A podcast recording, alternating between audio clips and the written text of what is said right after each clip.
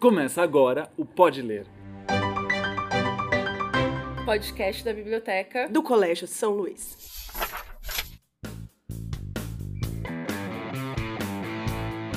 Olá, eu sou o Tuna e no episódio de hoje teremos algumas indicações de livros sobre a prova de língua portuguesa da FUVEST. Para isso, convidamos quem?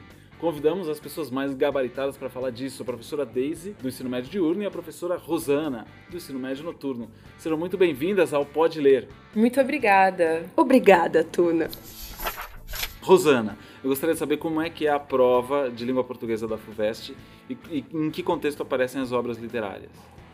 Tuna, nessa conversa nós vamos privilegiar a parte de literatura. Literatura aparece na primeira e na segunda fase, claro, mas no caso da segunda fase, são 10 questões de língua portuguesa. Entre as 10 questões, quatro com certeza são voltadas à literatura, e no caso, a FUVEST usará para essas questões os livros que ela indica nessa lista de nove obras. Entre as nove obras, há obras da literatura portuguesa, da literatura brasileira e uma obra entre as nove vem das literaturas uh, faladas em português, mas do continente africano. Então a gente atualmente tem uma obra aí do escritor moçambicano Miyakoto. E como é que foi essa lista? Surpreendeu vocês a lista? Como é que vocês analisam a lista que está por aí? A lista para 2023 não surpreendeu. É a mesma lista de 22 e é uma lista que traz obras clássicas. Então traz Machado de Assis, traz Cecília Meirelles, traz obras de literatura brasileira contemporânea, então um autor chamado Bernardo Carvalho, mas de um modo geral é a mesma lista. Nos próximos anos, então para 2024, 2025, aí sim há surpresas. Nesta, nessa lista, não. E a gente tem também, em termos de gênero, uma expectativa respeitada. Um terço da lista é de versos, então a gente tem três obras em poesia e dois terços em prosa, que são as outras seis obras, que são romances. E que dica vocês dão? Porque eu, como aluno, claro, é óbvio que eu tenho que ler todos os livros, mas o que, que eu tenho que me preocupar com cada um deles? O que, que esses autores agregam? Como é que, como é que essa lista uh, diz? Como é que eu leio esses livros? É uma construção. Então, eu gosto muito sempre de falar para os alunos que hum, você não vai ler uma lista de livros para o vestibular. Existe uma coisa que é o ensino médio. A gente precisa sempre falar com os alunos para que eles se lembrem. É uma construção. A gente começa a falar de literatura a partir do primeiro ano do médio.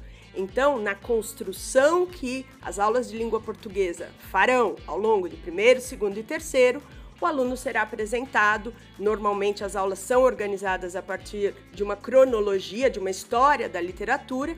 Então, se espera que esse aluno venha lendo desde o primeiro ano todas essas obras, para que ele não tenha essa sensação desesperadora que é tenho que dar conta de nove livros faltando, uh, sei lá, seis meses, porque isso obviamente será impossível. Então, acho que é importante a gente falar para o aluno que também está no primeiro ano. Comece a ler essa lista. Os professores sabem quais são os livros e isso tem que ser uma construção. Você pode, obviamente, pegar uma fichinha de resumo, ah, vou relembrar isso e aquilo um pouco antes da prova, mas é, são livros que exigem uma maturidade, você não vai conseguir fazer isso correndo, porque a gente está falando de uma literatura que começa no século é, 17 e que vai até o 21. Como é que você vai ter uma experiência de abarcar tanto tempo assim? Você falou dos séculos, né, Daisy? Como é que a gente vê essa literatura através dos séculos? Então, é muito interessante porque a gente tem uma obra do século XVII, a gente tem poemas escolhidos de Gregório de Matos, e para entender uma obra como essa, que tem um distanciamento de linguagem e de contexto histórico, é importante que o estudante sempre localize a obra, né? Quem, quando, onde e aí como e por quê. Se ele conseguir responder essas perguntas, todas as obras, entendendo os séculos, entendendo, por exemplo, do 17, a gente já pula para o 19 em termos de obras. O que isso significa? O que isso me fala sobre o século XVIII? O que o século XX me traz de leituras? É Brasil? É Brasil, então o quê? Que época do Brasil? O que acontece historicamente em São Paulo e no país de um modo geral? Eu tenho um escritor português e um escritor moçambicano todos os demais são brasileiros. Quem são esses homens? O que eles fizeram, né? Este texto? É um texto que tem uma escrita mais simples, menos simples, é, a linguagem dialoga com o quê? Então o aluno precisa fazer fichas, ou seja o que for, qual procedimento que lhe ajude a entender a obra, mas sempre localizando espaço, tempo, características daquela época. Se ele fizer essa leitura contextualizada, a compreensão de críticas e procedimentos estéticos, estético-literários ficará mais simples, né? ficará mais palatável a obra e ele verá sentido em algumas discussões que aparecem nas questões depois. Prosa e verso. Vamos só para a gente encerrar o nosso podcast falar um pouco sobre a diferença de uma coisa e outra. Às vezes, como a gente está mais acostumado a ler prosa, como é que, qual que é a dica para me aproximar de uma obra em verso? Para eu entender isso, como é que eu leio algo em verso? Precisa ter o hábito. É, eu acho que o, a, a leitura da poesia, a, a, palavra poética, ela é muito condensada. O sentido, ele tá é, são palavras com muito significado, não que a prosa não, não seja, mas você precisa ganhar familiaridade com o gênero da poesia. E eu acho que não há outra forma que não uh, lendo isso sempre, constantemente. Você não vai entender um poema na primeira leitura. Então a gente precisa ler, não entende nada. É, às vezes eu acho que, sei lá, alguma poesia do, do Drummond, né? Deixa o livro, escolhe um poema, fique na, na companhia desse poema durante um dia, acorde e leia. Leia depois do almoço, não sei, como um antibiótico. É, leia ao longo, ouça, ouça, leia em voz alta. A poesia tem que ser ouvida, né? a, a, poesia ela precisa que você pense um pouco naquele, não só no significado, na sonoridade. Então, é preciso ganhar uh, mais intimidade com, com, com o poema, com a, a palavra poética, porque não vai ser tratando esse livro como uma coisa longe de você.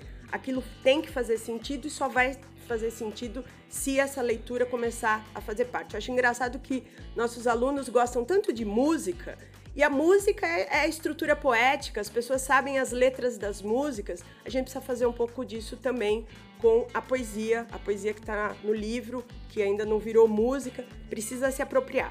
Então, uma dica é cantar os poemas. Bom, que seja cantar na, na, na música que canta dentro do seu espírito, mas a gente precisa se, se aproximar. Daisy, alguma dica final para os alunos e alunas? Leiam todas as obras, prestem atenção nas aulas, relacionem, vejam as provas, é, pensando na prova especificamente, pegue três anos de prova, veja como as questões são elaboradas, o que aparece. É uma questão que relaciona a obra com uma situação externa e pede compreensão de personagem a partir dali. É uma obra para entender enredo e as suas relações de sentido. É uma obra poética que pede o que? A sonoridade, a relação com o contexto externo. Então é ler além do livro, né? Ler além do enredo. É ler decifrando, ler atendendo, atendendo aquilo que o texto pede. E é muito importante olhar provas ler provas, entender como as questões são pedidas, porque às vezes estudantes dizem assim pra gente: "Mas eu sei toda a história e não fui bem na prova". É porque não é uma prova sobre enredo, uhum. né? É uma outra discussão, é um outro tipo de compreensão.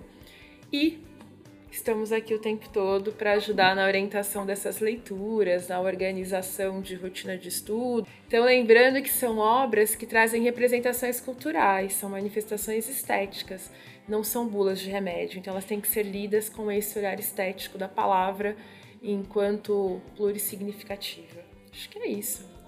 Então, professora Deise Ramos, professora Rosana Feck, muito obrigado. E boa sorte para as provas, boa FUVEST para vocês e boa leitura para a gente. Muito obrigada, nós, os nossos obrigada. estudantes. Obrigada, Deise. Obrigada, Obrigada, Tuna. Rosana, Tuna também. Já ouviu? Agora, Agora pode, pode ler. ler.